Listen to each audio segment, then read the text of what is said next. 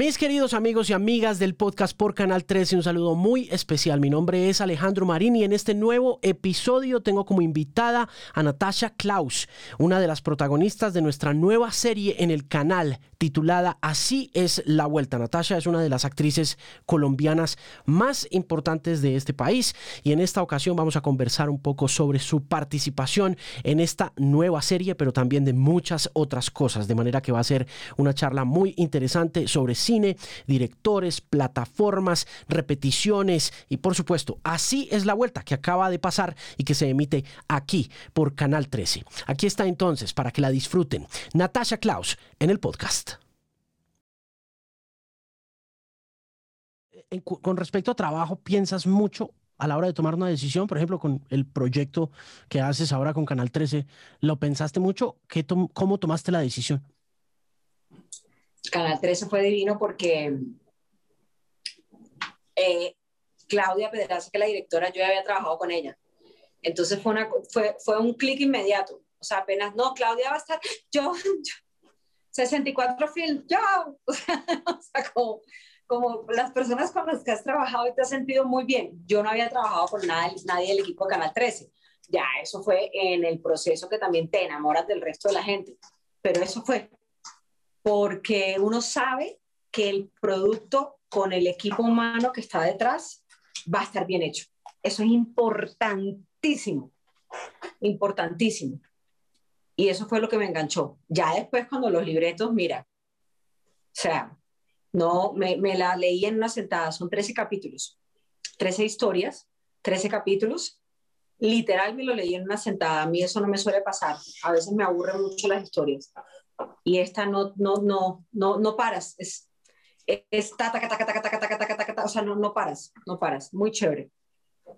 Cuando te aburre una historia, pero ya estás metida de pies y cabeza en un proyecto, ¿cómo lidias con esa frustración de que de repente al leer el libreto no es tan emocionante como pensabas? O simplemente dices, ah, cuando estás enamorado de un proyecto, cuando estás enamorado de una persona y las cosas de pronto no, son con, no, están tan bien escritas en la vida como tú quisieras, ¿no? Pues, ¿qué le haces? Le metes el amor, le metes el corazón para seguirlas haciendo y le das la vuelta y tratas de ponerle sal al libreto y tratas de, y tratas de, de ver, em, o sea, a mí eso no, mejor dicho, me han tocado historias ladrillos, de verdad que uno dice, uy, esto es difícil, pero para mí, en, mi, en, lo particular de la profesión, el hecho de ir a hacer mi trabajo para mí ya es súper placentero.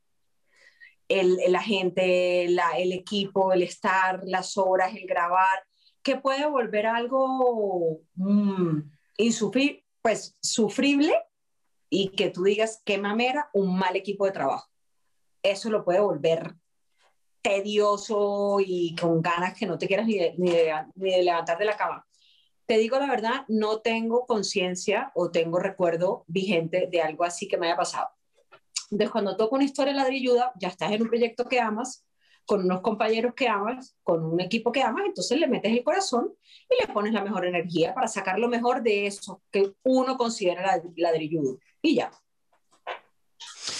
¿Qué tan diferente ha sido tu experiencia ahora que estás en televisión pública? ¿Es esta la primera vez que haces algo con, con, este, con este tipo como de mecanismo televisivo público-privado con respecto a lo que has hecho toda la vida que siempre ha sido como privado? Es mi primera experiencia. Eh, no sé qué decirte. A nivel de producción, yo no sentí ninguna diferencia. O sea, no, no me sentí, seamos claros, canales privados y canal público, no me sentí así. Entonces, que es como lo primero, como la parte de la producción que puede pasar. Eh, de hecho, encontré bastante mística, eh, que también pasa, porque, porque no, no, sé cuántos proyectos al año realice la televisión pública, creo que muy pocos, frente a los que realiza la televisión privada. Entonces eso también hace que, que este que el proyecto que se esté haciendo tenga todo el push, todo el, perdón que me apareció un aviso acá, ya. Sí, o sea, le sentí toda la mística, toda la mística que a veces se pierden los productos cuando ya hay una mecánica de hacer y de hacer. Mm. ¿Qué tiene este producto? ¿Por qué, por qué así es la vuelta? Es algo que, que vale la pena ver.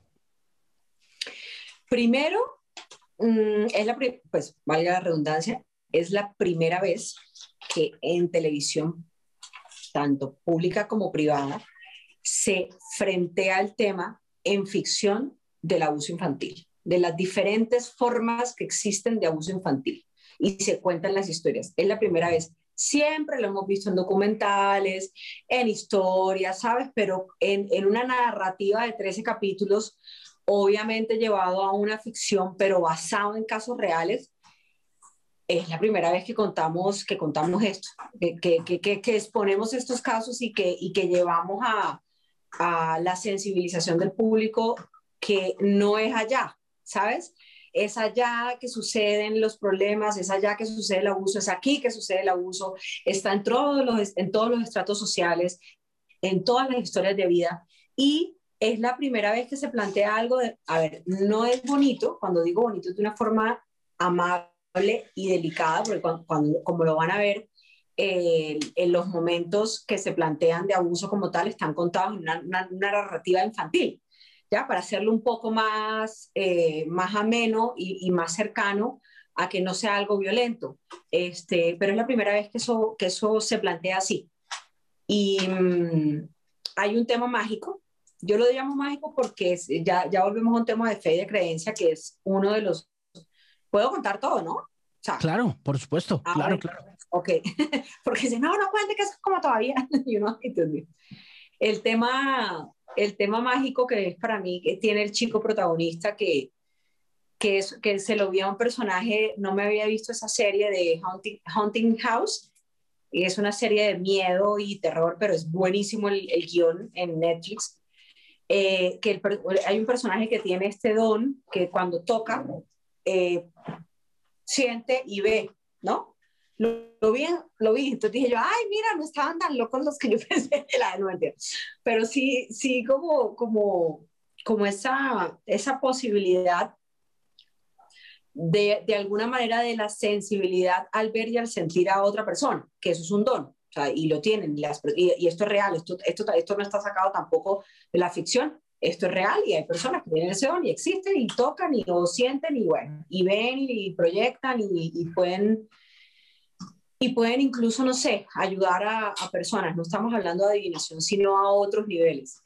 Eh, y eso es lo que hace el protagonista. Entonces eso es muy bonito porque de alguna forma es como, como ese acto de, de la palabra no es fe, de intuición, de percepción que tenemos todos con este acto de un partner que crea en ti, vamos para adelante tras eso, lo que tú crees.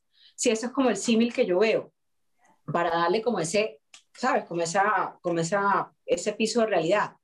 Es mi percepción, pero basado obviamente en, o sea, es mi percepción, pero hay un montón de, de hechos alrededor que nos van a llevar a descubrir esta percepción. Cuando ya la protagonista, que es mi hija, ve que esa percepción es real y que cada vez que él habla y dice es, entonces ya van sobre, sobre un camino certero. También está esta serie Medium, ¿no?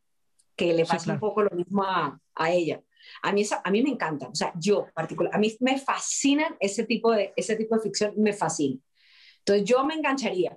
Por eso eh, me engancharía porque como te digo, me fascina y está muy bien manejado todo ese tema.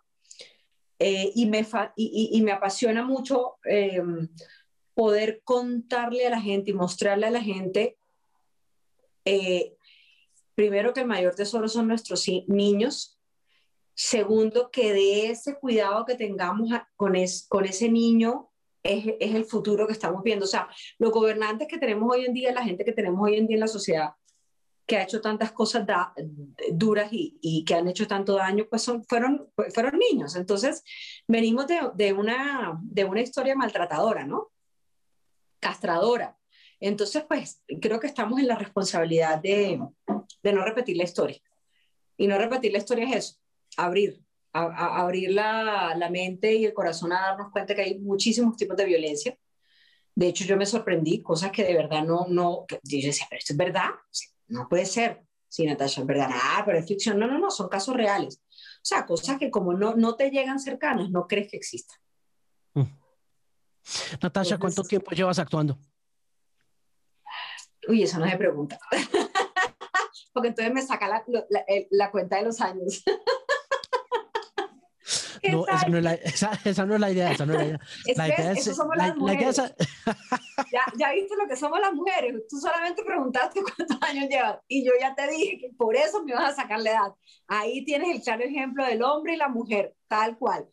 Bueno, entonces voy a, cambiar, la pregunta. ¿A los cuántos años empezaste a actuar? o menos, marica, perdón. no, yo llevo, mira, eh, espérate y saco mi cuerpo, espérate. Eh, 20, híjole, 26 años. 25 años. 25 años. Tengo 45, a mí no me importa decir la edad, me encanta además. soy soy eh, pro de la edad, sobre todo porque vaca chiquita siempre es ternera. Dicen por ahí. Eh, pero imagínate, yo empecé a los 20 y tengo 45, llevo 25 años. Coño, eso es mucho tiempo, bastante tiempo. ¡Wow! Un, cuarto de, siglo. Me acabo de dar cuenta que llevo un cuarto de siglo actuando. Eso es mucha experiencia. Eso es mucha experiencia. Eso es muy chévere. Yo llevo 25 años en radio. También. ¿Y eres feliz? A ratos. Estoy feliz a rato yo también, a, rato amamos la profesión y a rato la queremos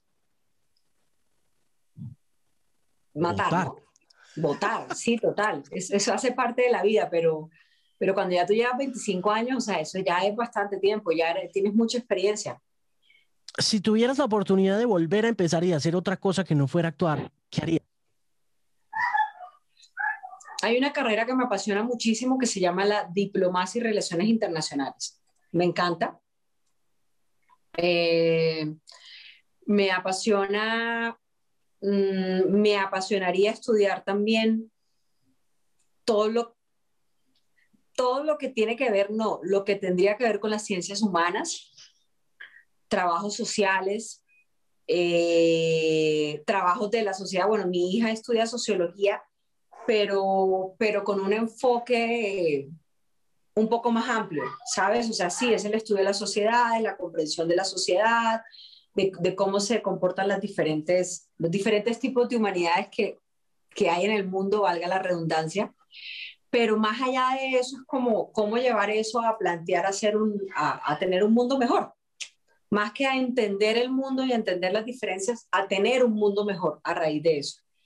Pero si hoy yo cerrara los ojos y me dijeran eso, mañana reencarnas. Bueno, no, espérate. Ay, no. Me fui muy profunda. Si mañana reencarnara, yo para qué te voy a decir mentiras. Yo sería millonaria. con muchísimo dinero. Y me dedicaría literal a, usar ese dinero para, para servir. ¿Sabes? Como para, uy, hay que hacer aquí, hay que hacer, o sea, sería el altruista número uno hay un, hay un personaje que admiro muchísimo, pero me, me, me mata siempre el nombre, que es Richard, que es uno de estos millonarios altruistas famosos que van por el mundo entero trabajando por la, por la sociedad. A mí me ¿Cuál será, será, ¿Cuál será? ¿Richard Branson? Richard Branson, me fascina. Ok. Ok, pues sin tú, palabras. tú, crees, pues tú crees verdaderamente, tú crees verdaderamente que cuando uno tiene plata, la reparte así y es generoso con todo el mundo. Yo no veo a Jeff Bezos repartiendo plata por ninguna parte. El dueño de Amazon es el tipo más rico del mundo. Yo creo que cuando uno se, si uno se hace rico, eh, uno guarda la plata. Yo creo, no, creo, que la reparte. me gustaría, me gustaría, me, gustaría vivir esa experiencia. O sea, como que, que, que pasara, si me entiendes, que pasara y como que tuviera la oportunidad de listo, ven, ve, vive lo que va y mira a ver qué pasa, pero te vas a olvidar de esta conversación y en un tiempo volvemos y miremos a ver qué pasó. Eso sería una chimba. ¿Tú te imaginas que eso pudiera pasar? O sea, de verdad, porque es la única forma de hablar desde la experiencia, ¿sabes? O sea, de resto, de resto suponemos que no es así, creemos que no es así y la realidad nos lleva a creer lo que no es así, por la cantidad de cosas que vemos alrededor de todos estos personajes que se dedican a, a mover el dinero de esta forma, ¿verdad? O sea, qué sé yo.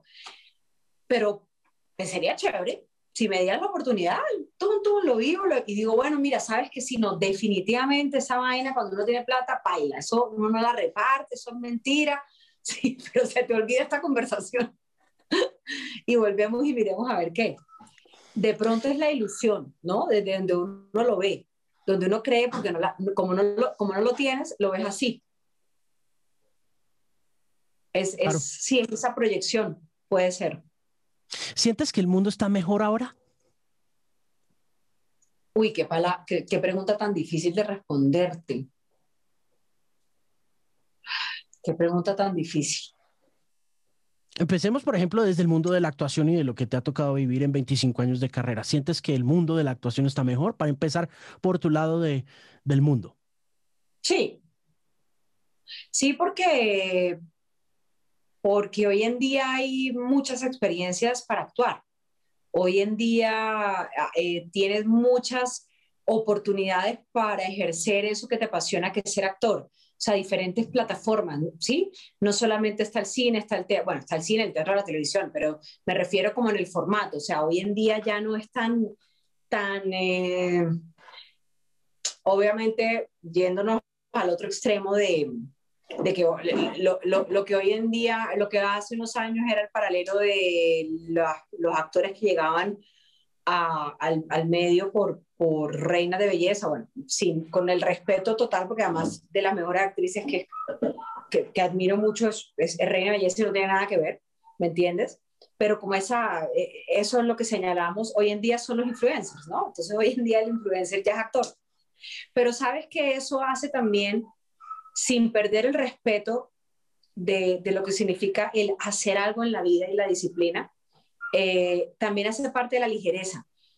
Eh, eh, por eso te digo que la pregunta es muy difícil, porque hoy siento que el mundo es más ligero. Entonces eso hace algo complejo, porque me, me gustaría la profundidad de antes para tomarnos en serio las cosas. La música para mí es, para mí la música sí no es mejor ahora. Sea, no, no, o sea, no. no. Yo sí veo mejores series ahora que antes, de verdad. Veo mejores contenidos, eh, veo mejores actores, pero la música sí es una vaina que, que, digo, uy, no, no, la música que se hacía antes y era otra cosa. O sea, esto es, esto es antagónico, esto no, no, no. Pero entonces hay como en diferentes formas que tú puedes ver que es algo mejor y algo que no. Entonces, por ejemplo, ahorita tenemos mejor, si hay más tecnología, hemos creado más tecnología, pero eso mismo nos ha hecho tener más conciencia del planeta. Antes ni siquiera sabíamos eh, que esta vaina existía y que había que cuidarla, ¿sabes? Ah, era solo el, el sobrevivir. Yo me levanto, como, duermo y sobrevivo, ¿no? Y me muero. Entonces ahora, ahora creo que hay una que, que podemos tener como algo más de sal para vivir en el mundo y es más difícil porque nos estamos, es más difícil, es más difícil vivir ahora, mucho más difícil. Tenemos un montón de, de, de cosas a las que nos tenemos que enfrentar y aprender y salir adelante y sobrevivir y, y sacar y respirar que antes no pasaba. ¿Ya? Entonces, hay, en algunas cosas vienen otras digo, eh, bueno, antes esto me gustaba más. Mm. ¿Hay algo que te preocupe del futuro de tu hija, por ejemplo, eh, con respecto a esto que estamos hablando? ¿Hay alguna cosa puntual que te trasnoche cuando de la crianza de tu hija eh, se, se, trata? De eso es lo que no he podido dormir todos estos meses. Precisamente es la, la, mentira.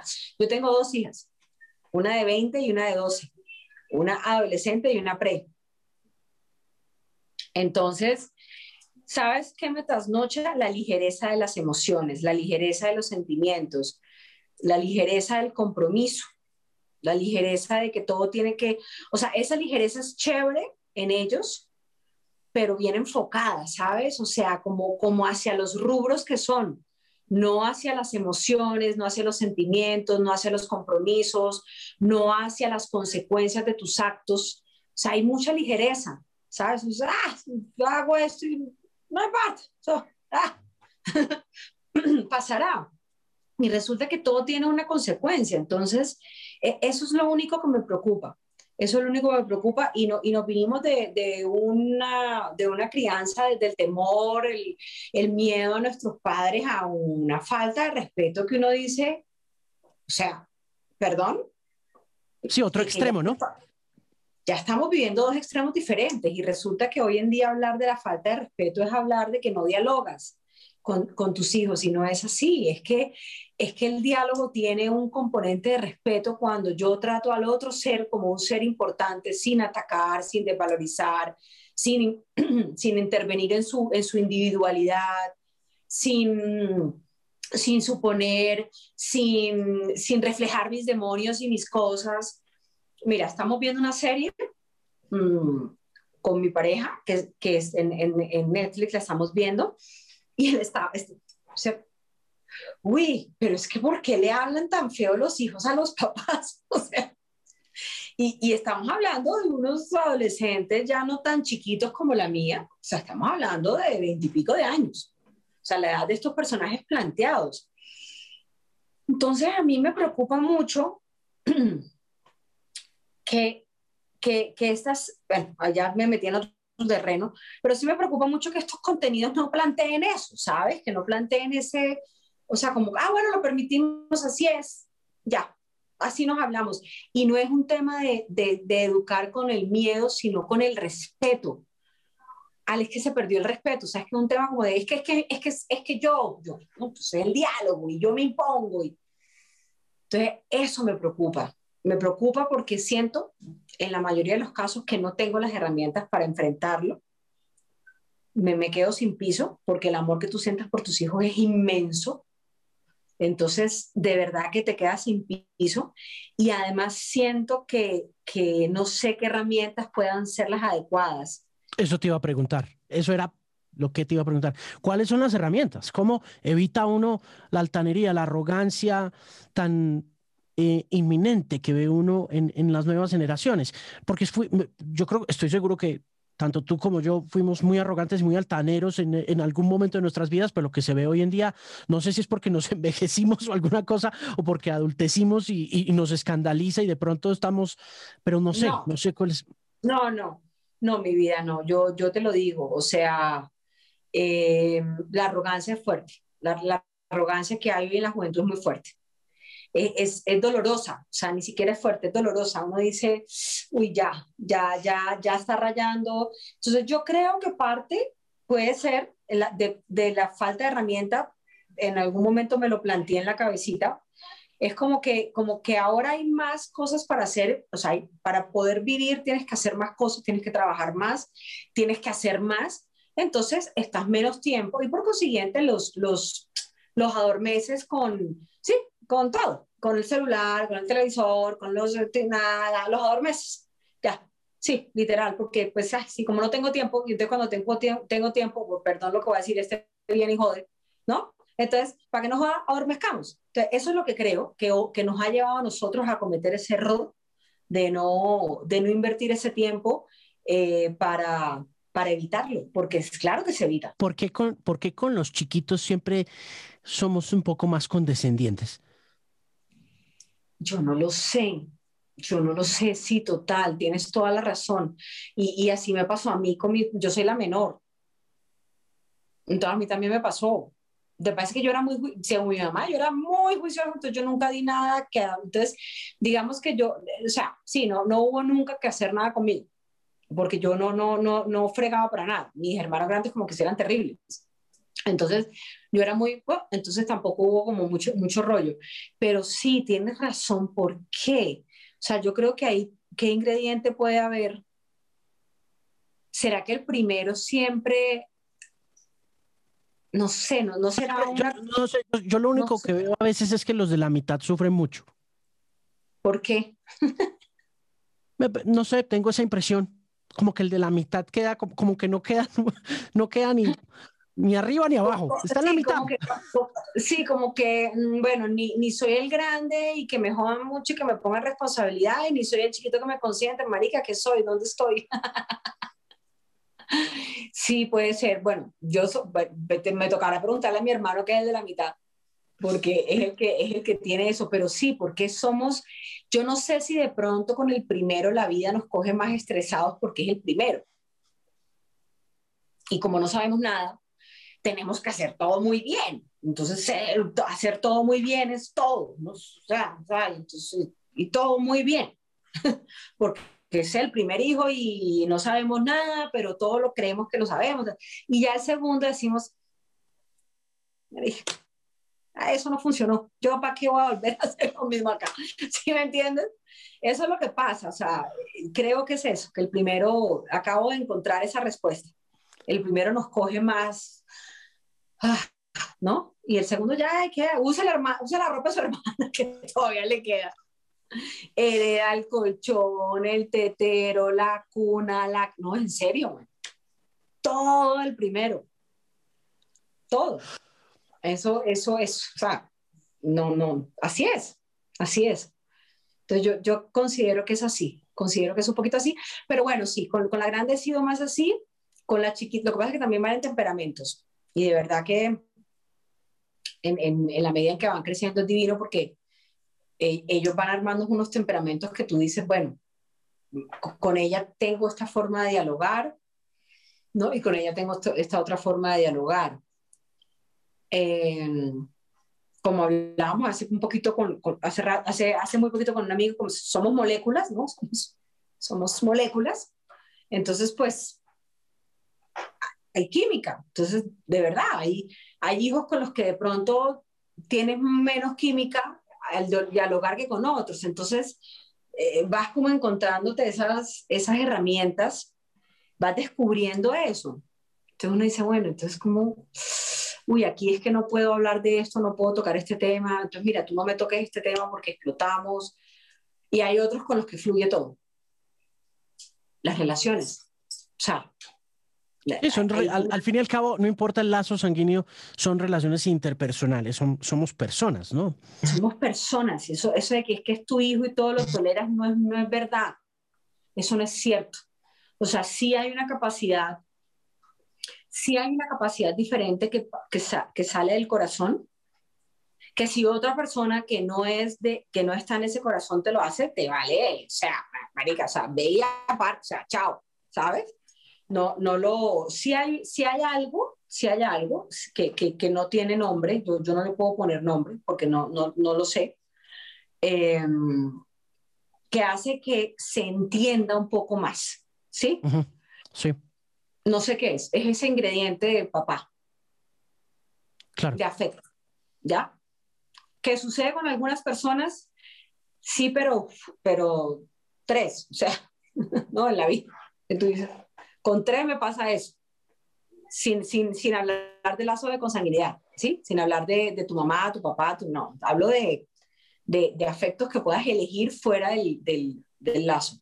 No, no, te pasa mucho. O sea, esa, esa cosa que tú dices, uy, pero yo porque sea, independiente de lo que pase, puedo entender más. Y la palabra, a mí me gusta usar la palabra perdonar porque me parece que, que perdonar es reconocer y, y, y perdón. Yo reconozco un error, perdono, me, perdono. O sea, yo, hay gente que no le gusta, por eso a veces no sé si nombrarlo.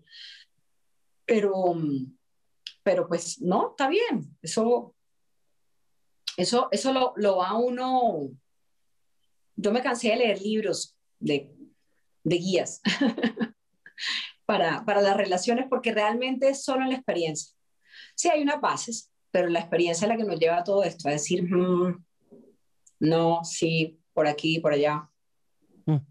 Mira, antes que sigamos hablando de este tema, eh, yo te quiero preguntar por el fenómeno de pasión de gavilanes, por lo que ves tú en ese fenómeno y cómo se reaviva ese fenómeno, que es algo que es relativamente nuevo en la televisión colombiana. En la televisión gringa sí pasa con mucha frecuencia que estos gringos tienen como la proyección para tener un programa andando en repetición 50 años, desde el show de Lucy, pues, hasta Seinfeld, ¿no? En el caso de nosotros, la telenovela y, la, y, y, y el fenómeno, otra vez, de pasión. Tú ¿Qué ves en ese fenómeno? Cuando ves que vuelve y arranca ese ciclo porque ya pasaste, pero está al principio como un producto innovador, eh, disruptivo, contundente, supremamente de moda y lo que vuelve a pasar ahora que no sé si sea lo mismo. Pues por el, por el, por la respuesta, sobre todo la respuesta de los niños y de los adolescentes. Porque es que estamos hablando de que uno diría, con esta ligereza y con, y con esto, o sea, podrían ser destructivos, ¿me entiendes? O sea, mucho, y no, y no, y, y, y, otra vez, y, y, a los niños otra vez, y, y otra vez esto, mm, lo que tú dices, sin tener conciencia, porque estoy completamente segura que esa conciencia no se hizo, o sea, este producto no se hizo pensando, como tú bien lo acabas de decir, con el conocimiento de los gringos, de la proyección para que esto siga resonando durante 50 años. Eso aquí no pasó. Em, es una historia mm, atemporal, o sea, lo que sucede a nivel de emociones y de relaciones es como que como que hay cosas que te dan risa que ver cómo sucedían, ¿sí? Que tú dices, eso ya no pasa, pero hay otros otros que ven y dicen, eso pasa, como hay otros que dicen, ¿de verdad eso va a pasar? ¿No? O sea, sí, es como diferentes, diferentes formas de ver la vida, en, algunas muy graciosas. Eh, al principio uno ve un producto como Pasión de Gavilanes y dice, puta, ¿cómo hablan de raro? o sea, mi, mi, hija Isabel me dice, mami, ¿y eso cómo está construido así? o sea, ¿no? La, la estructura dramática de la frase. Redundante, decía ella pero a la final cuando el, cuando el libreto está escrito desde una verdad, desde una conciencia de emociones, de personajes, de humanidad en los personajes, eh, esté con una estructura eh, rebumbante como ha sido siempre Julio Jiménez, o esté en una estructura, en, una forma diferente, el contenido va a primar, ¿sí? Y, y, eso es lo que, lo que hace en primera, o sea, es como la, la receta, ¿no? Esa es la fórmula mágica, es la fórmula de la abuela. Que eso lo hace cualquiera, no, no, no, y la prueba está que la han hecho y no ha pasado nada y no ha pasado nada y es el mismo libreto, entonces ahí ya viene lo otro también, y es que se conjugó, vamos a Friends, vamos a Full House, loco, se conjugaron las cosas para que esto funcionara con esto y funcionara con esto y funcionara con esto y entonces salió esto. Por eso son fenómenos, porque eso yo no creo que ni siquiera los gringos hoy en día lo puedan fabricar. O sea, son fenómenos que se dan. Eso es pasión. Y, por eso es que, ¡ah! ¿cómo? Pucha, 17 puntos de rating, que hoy en día decir eso es una locura. Antes estábamos hablando de 40 cuando, sale, cuando sale Pasión de Gavilanes al aire, yo me acuerdo que un día dijeron, estamos en 50 puntos de share. Yo, ¿qué? O sea, yo decía, ¿medio país está viendo esta vaina? O sea, eso significa que medio país está parado viendo Pasión. O sea, hace 20 años. O sea, eso eran 50 eh, puntos, es una locura. Es medio país viéndolo. Y hoy 17 puntos, estamos hablando de lo mismo, pero en, en, en una, en una, ya tú sabes, la, la, la, ya, ya mucho más abierto diferente, pero igual es mucho para lo que hoy en día están consumiendo en, está consumiendo el público en la televisión privada. ¿Ya? Entonces, pues, eh, y en las plataformas ni hablar, o sea, yo, yo, yo me decía, ¿otra vez de, de tendencia? ¿Otra vez? Sí, en tendencia, ¿otra vez? Y entonces, otra vez, yo decía, coño, eso es difícil, o sea, y no es un, no es un tema de meritorio, sino que de verdad nosotros mismos con esto nosotros, nosotros nos hablamos, los del grupo, los de, o sea, casi todos del grupo nos hablamos. Y tenemos un chat y todo. y, y, eso fue bonito porque es un ha sido un reencuentro muy bonito.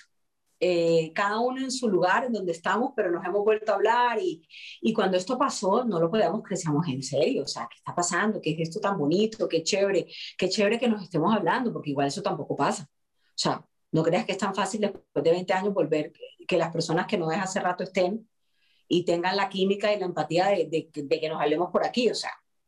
Entonces, eso pasó en pasión, ¿ves? Eso, eso, ese, esa, esa, esa empatía, ese querer estar, así seamos súper diferentes, así lo que sea,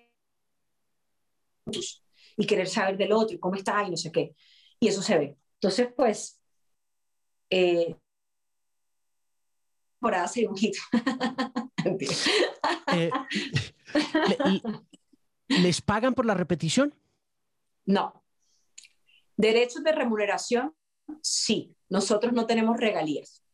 Nosotros tenemos como los músicos Psycho Asimpro, o sea, tenemos derechos de remuneración, que es la ley Fanny Mickey, que es la que logra que, que pues es lo único que logra que pues, cuando nos paguen, nos paguen algo, ¿no? Eh, no es, eh, eh, al ser la primera repetición, después de la primera misión, digamos, es, es un gran pago, es muy buen pago. No mejor que el primero, o sea, cuando sale Pasión de Gavilanes nosotros no teníamos esta ley. Eso pasa, cuando sale la primera emisión está, es, es, muy bien pago, casi que, una, casi que como unas regalías, ¿ok? Cuando sale la primera emisión. Pero la segunda emisión baja un poco, pero no es tan mal, o sea, no es tan mal porque miden un montón de cosas, el horario, eh, bueno, todo ese software que ya existe para medir y para al final del tiempo team, pero pues tristemente no. Y tristemente es porque, bueno, nada, e, eso, eso es lo que hay, eso es lo que somos en, en nosotros como gremio y no está mal, no, no, no me siento bien juzgándolo, no me siento orgullosa de no tenerlo, pero tampoco, tampoco me siento bien juzgando que no lo tengamos, porque pues cada país tiene su historia y su recorrido para, para llegar a tener, como México, como Venezuela, como que tienen su sindicato, ¿me entiendes? Y llegan a, a poder tener este, pero estamos, para eso existe el sindicato hoy en día, que con todo lo que está pasando en este momento, ha sido muy difícil, o sea, es un momento muy difícil para que el sindicato logre que tengamos, las, que tengamos los, los derechos que nos merecemos como actores y nos reconozcamos como profesión, como, lo, como nos merecemos hacerlo, sobre todo tenerlo, porque ahora hay, ahora ya, bueno, con la pandemia paró, pero se reactivó de una forma impresionante toda la cantidad de, de, de empresas que están viniendo a producir. Porque, porque sí, porque somos económicos, porque somos excelentes y porque además tenemos un país bellísimo. O sea, aquí hay, o sea, aquí tienes el mar, el río, la montaña, menos de nada, ¿me entiendes? O sea, entonces es un momento difícil para hacerlo, pero, pero es un momento crucial porque sí, sí vienen muchas más cosas para nosotros como actores colombianos y nos exigen más. Es decir, nos estamos enfrentando, o sea, ya hoy en día tú en un casting no compites con tu compañera colombiana. Aquí ya estás compitiendo con Venezuela, México, Ecuador, Perú, Puerto Rico, o sea, el es global. ¿Ah? Es global. Es global y, y eso significa significa que ajá, tienes que estar tienes que estar en tienes que estar siempre en la jugada, por así decirlo, ¿sabes? Y estar ahí y, y, y, no quedarse con lo que uno ya aprendió, con lo que uno sabe de su profesión y de su actuación, sino estar ahí. ¿Sabes qué hay? ¿Cómo se está? Cómo, cómo, se está? ¿Cómo se está virando hoy el mundo? ¿Cómo están actuando? ¿Cómo se están contando las historias? Para poder estar vigente en el mercado. Eso es. Mira, ¿te ha servido de algo de todas maneras la visibilidad de pasión? ¿Para tu imagen, para mercadeo, para la empresa de accesorios, para conseguir claro. alguna otra cosa? Obvio, obvio que sí. Eh, me, me, me, me, hizo ver mi empresa. Porque pues yo la, yo la lancé y sí, obvio, y, y buscando otras cosas y, ¿sabes? Buscando otras, ot otras fuentes de ingreso y reconociendo como esa carrera y ese, y ese nombre, dije, bueno, no importa, voy a perderle el miedo, vamos a ponerle el nombre y para adelante, porque eso también es un poco de creer en ti y de lo que has construido por, por años, ¿me entiendes? Entonces, eh, me ayudó, uno, a eso. Dos, pues a que, a, a, a ver lo, lo lindo del trabajo que uno ha hecho, a reconocer la profesión también, a, a, ver que uno en esta profesión, independiente del producto que haga, hay personajes que, que llegan como a la vida de los demás, ¿sabes? Y eso es bonito. Eso es bonito porque uno cree que uno está haciendo entretenimiento y no, no, no es tan entretenimiento, porque a la gente le llegan las cosas que tú haces con tus personajes, pues, y con las historias. Quiero preguntarte por eso, porque en estos días estaba viendo una discusión de carácter musical entre dos artistas muy importantes de Colombia en, en Internet a raíz de un artículo que publicó un diario inglés y que eh, ahora que lo mencionas quiero preguntarte eh, sobre entretenimiento y arte. Em, Natasha, ¿cómo, hay, hay, una línea divisoria entre esas dos cosas? ¿Puede ser... Eh, el arte, puede ser el entretenimiento arte, eh, tú lo acabas de decir, ¿no? Tú, tú, acabas de decirlo básicamente, pero no sé cómo, cómo tú como artista lo, lo, lo defines, porque tú lo acabas de decir, tú dices, eh, eh, no es tan entretenimiento lo que hacemos, la gente siente lo que nosotros estamos haciendo y supongo que esa es la definición. Y ese es el fin del arte. Digamos que el fin del arte es que el público y quien ve tu obra o quien escucha tu obra eh, quien, lee tu obra, quien ve tu obra, tiene que sentir. Básicamente ese es el fin del arte, ¿no? Tocar. Entonces, mm, creo que el entretenimiento sí puede llegar a ser arte desde donde te lo estoy contando. Más que el arte sea entretenimiento, no sé. No, no creo, ¿sabes? No, no, no creo que pueda bajar, no, no es bajar, perdón, no creo que pueda trasladarse a ese lugar, porque si digo bajar ya es bajar entretenimiento y no, es trasladarse a ese lugar, el arte no, no, pero el entretenimiento sí puede tocar, ¿no? Tocar es, e, esa parte. Y, tocar al otro y tocar y, conectar y sensibilizar y dejar y, eso. Pero el arte no. El arte está donde está. Hmm. Y, ya. Si tuvieras... Eh, es lo que siento.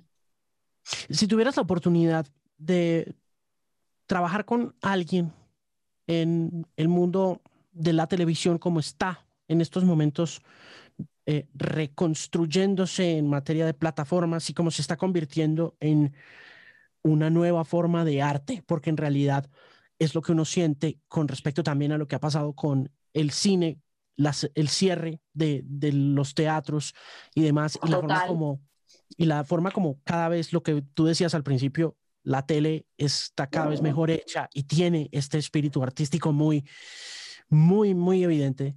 ¿Con quién te gustaría trabajar? ¿Director, eh, guionista, actor, actriz? ¿Con quién?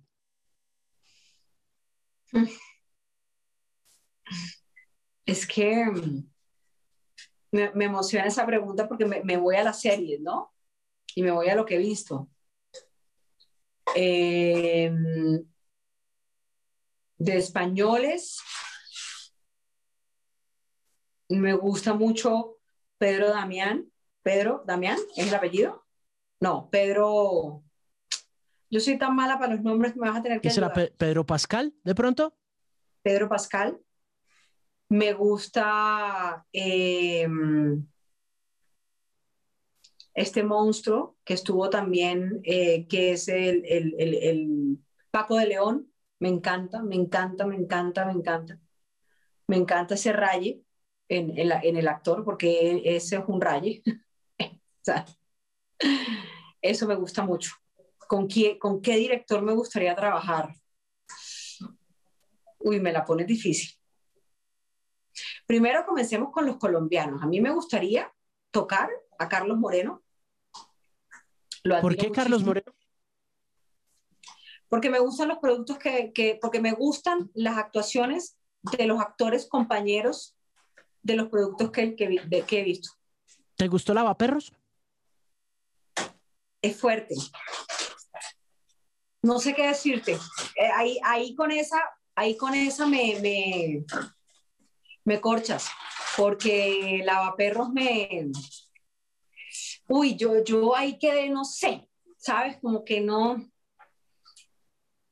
como que no, no, le, no, no logré conectar, pero, o sea, eh, con la perro me pasaba que conectaba y no conectaba, conectaba y no conectaba, conectaba y no conectaba, todo el tiempo me, me pasó esto. Cortocircuito, cortocircuito. Total, eso me pasó con lavaperros. Eh, pero él es claro en lo que quiere, es lo que veo en los actores, o sea, como que es eso y es ya, o sea, ya y es eso, y ya, no hay necesidad de más. es lo que veo, ¿sí? y eso me parece chévere, porque los actores solemos, ¿no? Querer hacer más, más, más, más, más. Entonces me gustaría, me gustaría ver si lo que siento desde donde lo veo, porque jamás en la vida ni siquiera he casteado con él, es su quehacer en la escena. No lo sé. Es lo que percibo como actriz de lo que veo en los actores. Eh, yo amo a Cristian Tapan, Cristian Tapan es mi hermano del alma, entonces esto para mí es, o como que me preguntaras de, ¿sabes? O sea, no puedo ser objetiva, pero mira, cada trabajo que yo veo de Cristian, a mí la verdad se me hago el ojo de la emoción, porque veo su, su, su, su avance, o sea, es que es una cosa que tú dices, pues pucha, sí, aparentemente puede ser el mismo personaje, pero no es el mismo personaje. Este personaje tiene otra cosa. Y el otro, cuando digo el mismo personaje, es porque son de los malandros, ¿no? Que es como en lo que ha estado últimamente como más... en lo que gravita él, sí. En lo que él habita, ¿no? Pero coño, no hay un malandro igual al otro. Y eso es muy difícil de lograr. ¿Ves? Eh, y, y, y, por eso digo, no puedo ser, porque yo a él lo adoro, entonces, pues, entonces, yo ahí soy, no, pero entonces me voy para el robo del siglo y lo veo y digo, yo me enamoré, me enamoré, o sea, yo no quería que le pasara nada y yo, o sea, ¿no? Y así, y hay otros actores en cambio que, que, que han avanzado en, en sus carreras, pero que a mí actualmente me parece que no, pero obviamente no lo voy a decir. Claro, claro. Pero hay que, hay que hablar bien de los que hay que hablar bien y de los que no se puede hablar bien, mejor no hablar. Mejor no hablar. Entonces, eh, pero en el caso de Cristian es una cosa impresionante. Me gustaría, por ejemplo, trabajar con Felipe Aljure. Bueno, claro que Felipe Aljure, mm, o sea, hay, hay, directores colombianos y, y vámonos, eh, televisión, o sea, me, me, me, gustaría saber cómo es un Ernei Luna dirigiendo también, estamos hablando ya a nivel nacional. Eh, bueno, nacional e internacional, Sergio Cabrera, por eso te dije que empezáramos por los colombianos, porque siempre nos vamos por, por afuera. Eh, me gustaría aquí en Colombia volver a tocar a Liliana Bocanegra, una gran directora. Eh, he visto directoras y las he escuchado. Bueno, por eso te nombré. Mira que lo primero que te nombré te hacía la vuelta fue a Claudia, ¿no? Claro. Porque es que para mí, coño, es que para mí el director es el director del barco y yo soy súper respetuosa con el director. O sea, para mí lo que dice el director, no sé, son muy disciplinados. Entonces, para mí lo que dice el director es como, entonces, si hay un buen director que te saca cosas y que te conecta y que te pone en el sitio, yo, bueno, bueno, o sea, ya yo ahí digo, ya, de aquí quiero hacer todo contigo. Entonces, para mí es muy importante el director, muy. Y mira que no le he prestado atención no, no, no me leo los créditos de las cosas que tanto me gustan para poderte dar nombres, nombres concretos en producciones que he visto. Voy a, voy a prestarle atención. Que he dicho, uy, qué rico estar ahí, qué rico estar en un producto como eso, qué rico estar en, en, ese tipo de, de comedia o, o, de serie. O, bueno, tengo que prestarle atención a los directores, a los nombres para que en la próxima te los diga. ¿Cómo te cuidas? ¿Te cuidas? Te proteges, eh, estás en, el fitness y en todas esas ondas o, o qué haces para pues entendiendo que crees firmemente mira yo yo tengo yo tengo pecados que no los puedo decir tengo tengo hábitos que no son saludables los cuales sé que sé por qué los tengo y los tendría que trabajar, o sea, te soy súper honesta porque aquí todo el mundo, no, yo, yo no hago, yo no tomo, yo no, no, yo no, no, o sea, a ver, ¿ok? Pero, pero ah, volviendo al tema del cuerpo, cuando tú conoces tu cuerpo, cuando los, lo oyes, pues, a, ah, pues es como un bebé. A un bebé le gusta tomar, pues no, marica. O sea, le das trago y seguramente te hace mierda tan fea. Le das un cigarrillo y hace ¿no? Sí, o sea, eh, refiriéndome a esos extremos. Le, ¿No? Entonces, eh, estoy aprendiendo a cuidarme hasta ahora porque, porque realmente sí pensaba que me, sí, sí, o sea, me gusta el ejercicio, o sea, yo hago lo que me genera bienestar, lo que me genera como rico, ¿sabes? Por eso no, no puedo con las rutinas, me, me, aburren, por eso si, si todos los días entreno lo mismo, ya el cuarto día estoy más y no, que mamera. Entonces hacer otra cosa diferente, porque para mí el ejercicio tiene que ser placentero. ¿Ya? Entonces, bueno, Por un lado eso. Lo mismo la comida. Entonces, pues, yo me puedo comer un helado, pero también me puedo comer, eh, no sé, no, sé, eh, tiene que producirme placer, tiene que gustar. Eh, no, no es ni porque esté de moda, ni porque entonces esto, ni porque entonces lo otro. Entonces, volviendo al tema de las cuidadas, pues si yo todos los días, por más que me guste el plan, pan blanco, como pan blanco y estoy llena de gases, un ejemplo, entonces estoy diciendo que eso pasa, pero pasa, y estoy, ah, uh, y el estómago así, pues marica, ¿qué tan poco escuchas tu cuerpo que no te importa estar con el estómago así inflamado, ¿sabes? Pues a mí me incomoda estar con el estómago inflamado, pues no como pan. Pero el día que quiera comer pan, pues yo ya sé que se me va a inflamar el estómago, ¿sí? Entonces no me importa, lo asumo, ¿sí? A mí me cae re mal el trago, pero re mal, re mal, re mal es que al día siguiente tengo un guayabo como si yo me hubiera tomado tres botellas, o sea, no sé. Pues, ay, pero si me quiero tomar un vino, pues me lo tomo. Y ya sé. Entonces es, es, es como desde ahí el, el cuidado. Eh, en, forma, bueno, comida sí, o sea, hace muchos años me acostumbré a comer bien, porque yo tuve diabetes gestacional en el embarazo de Palón, en la chiquita. Entonces eso hizo que, que pues aprendiera a comer, ya, y a, que tengo herencia de azúcar, entonces me toca, sabes, equilibrar la vaina, cuidarla, entonces sí aprendí a comer un poquito mejor. Y el ejercicio siempre me ha gustado, lo reitero, y ya de otro tipo de cuidados, sí, o sea, soy súper femenina en eso, me encanta el masaje, la, el spa, la mascarilla, el pelo, la pestaña, o sea, me fascina cuidarme y, y cuando no lo hago me siento descuidada, entonces parte como del cuidado es eso, como, oye, no, ¿cómo así? O sea, no, vamos a, a levantarnos el ánimo, entonces, ay, la mascarillita, la vaina, no sé qué, me encanta, me encanta hacerlo pero no estoy en la onda fitness si, esa es la pregunta en concreto, de que si no haces esto y no construyes esto y entonces ahora el cuerpo perfecto, perdón por lo que voy a decir, ya las mujeres parecen hombres, marica. O sea, perdón, pero de verdad es una cosa como que, no, o sea, no hay cosa más linda que el cuerpo femenino redondito, con grasita. ¿Sí me entiendes? ahora ya nos vamos al otro extremo. O sea, ¿me entiendes? ahora ya todo es armadito. No, no, a mí, o sea, es como, y además es, es, es, es, trabajar con ilusiones, que, porque es que tu cuerpo puede ser que no llegue a eso, ¿me entiendes? Es muy seguro que tu cuerpo no llega a eso y entonces ahí ya volvemos a esta era en donde yo tengo que lograr, no, no, a veces por más que quieras, tu contextura no da esa forma, entonces, no, es, entonces creo que esta onda fitness me parece maravillosa porque está haciendo algo por primera vez en la vida, que mal que bien así sea detrás de un ideal, ha hecho que haya, haya movilidad, haya salud, ¿sabes? Haya ta, ta, ta. Y, y, la, y, en pandemia yo era la más, o sea, yo me hacía dos horas diarias de ejercicio y, para, y entonces yo hacía el ejercicio, barría, planchaba, no sé qué, pues, hacía la comida, nada, eso yo estaba, mejor dicho, esa era mi, a las 5 de la estaba mamada ya, porque había hecho de todo desde que me levanté y me gustó, te digo, o sea, me, me gustó sentir esa vaina y no tener la responsabilidad del trabajo, sino, o sea, la verdad me gustó. Yo no te puedo decir, ay, yo la sufrí, no, yo la pasé los 40 días, me los gocé en la cotidianidad que nunca por mi trabajo lo había hecho. Te soy honesta. Y gracias a Dios tenía un techo y tenía comida y, y, pude, ¿sabes? Pude subsistir. Eh, entonces por eso me la gocé. Pero, mm, pero ya, ya, ya sí, es que estamos en una sociedad de extremos, ¿no?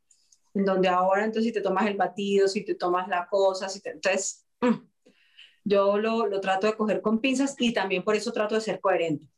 ¿En qué sentido? En, eh, muchas veces, oye, pero monta video de tus rutinas, pero monta video de cómo te cuidas. Yo digo, sí, podría estar haciendo bastante plata.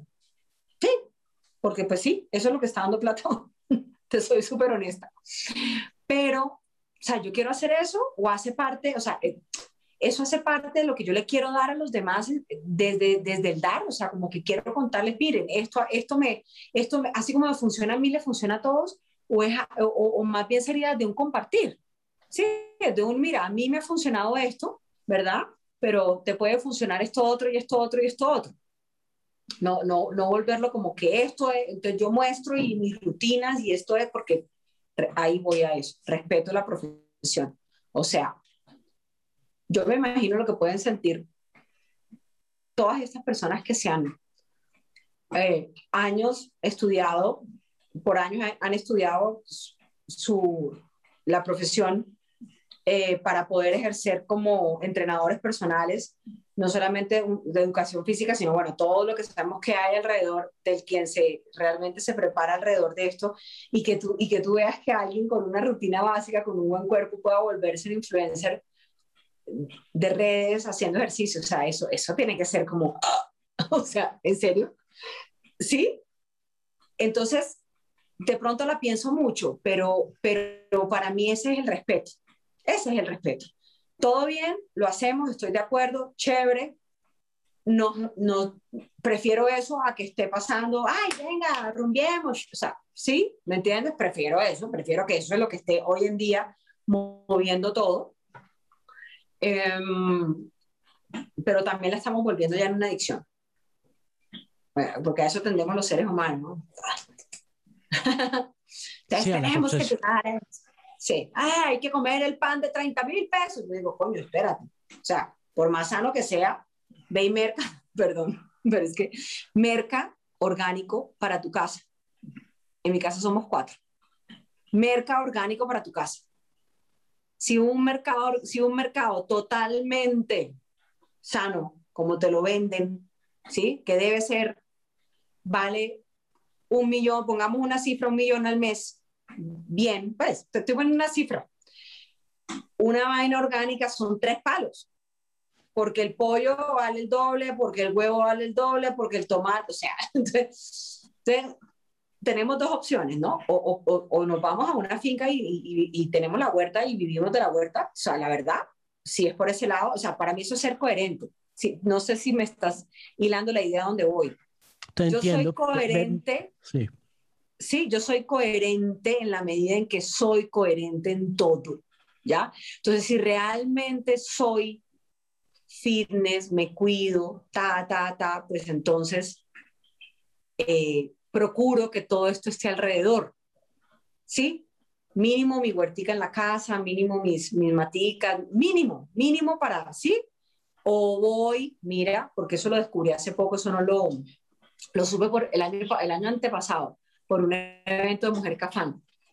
La cantidad eh, de plataformas, bueno, cantidad tampoco, hay como tres, cuatro plataformas eh, que, que hacen que, que, uno no tenga que ir a intermediarios de grandes superficies, sino que está directamente con el campesino. Si sabes, tienes el contacto directo para comprar al campesino, la fruta, las verduras, eso para ejemplo hizo la pandemia, cosa que me pareció chévere que obviamente llega el comercial que tiene la idea y que tiene los recursos y coge a los campesinos que no los tienen y hey, ven, unámonos, hagamos de esta vaina un negocio, yo me ayudo y yo los ayudo a ustedes. Eso me pareció maravilloso de la pandemia, esas reinvenciones que vi me parecieron maravillosas. Em, pero ya esto de que para ser fit, o sea, a mí me estresa. Yo, o sea, todo te lo estoy contando desde mi sentido. Yo veo en redes unas recetas que yo digo, ay, pero es que eso es muy caro, me da rabia, o sea, digo, sabes, como, no, ¿por qué somos tan excluyentes? O sea, vuelvo a lo mismo, ¿por, qué para, para tener un bienestar tenemos que pagar tan caro? ¿Sí? ¿Por qué? Esas, esas, esas son mis preguntas frente a este tema en particular, fitness, ¿por qué?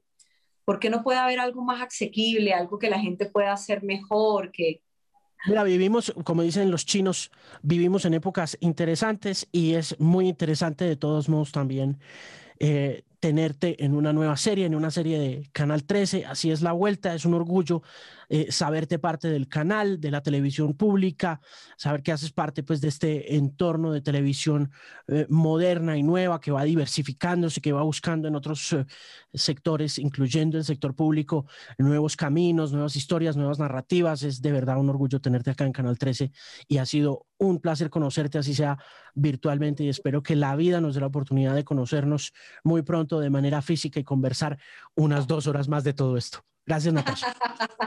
gracias a ti. Para mí, yo te lo dije al principio, para mí es un honor estar contigo. De verdad, muchas gracias y feliz de estar en el Canal 13 y sé que esta serie va, e, esta serie es algo que la con la que la gente se va a sorprender muchísimo, porque no, no, no van a esperar que algo que se transmite en la televisión pública esté hecho como está hecho y de la forma en como está hecho.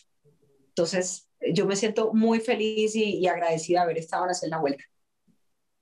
Muchas gracias. Cuídate mucho. Un abrazo y de nuevo gracias por estar acá en el podcast. A ti, mi amor. Gracias. Chao. Chao, chao.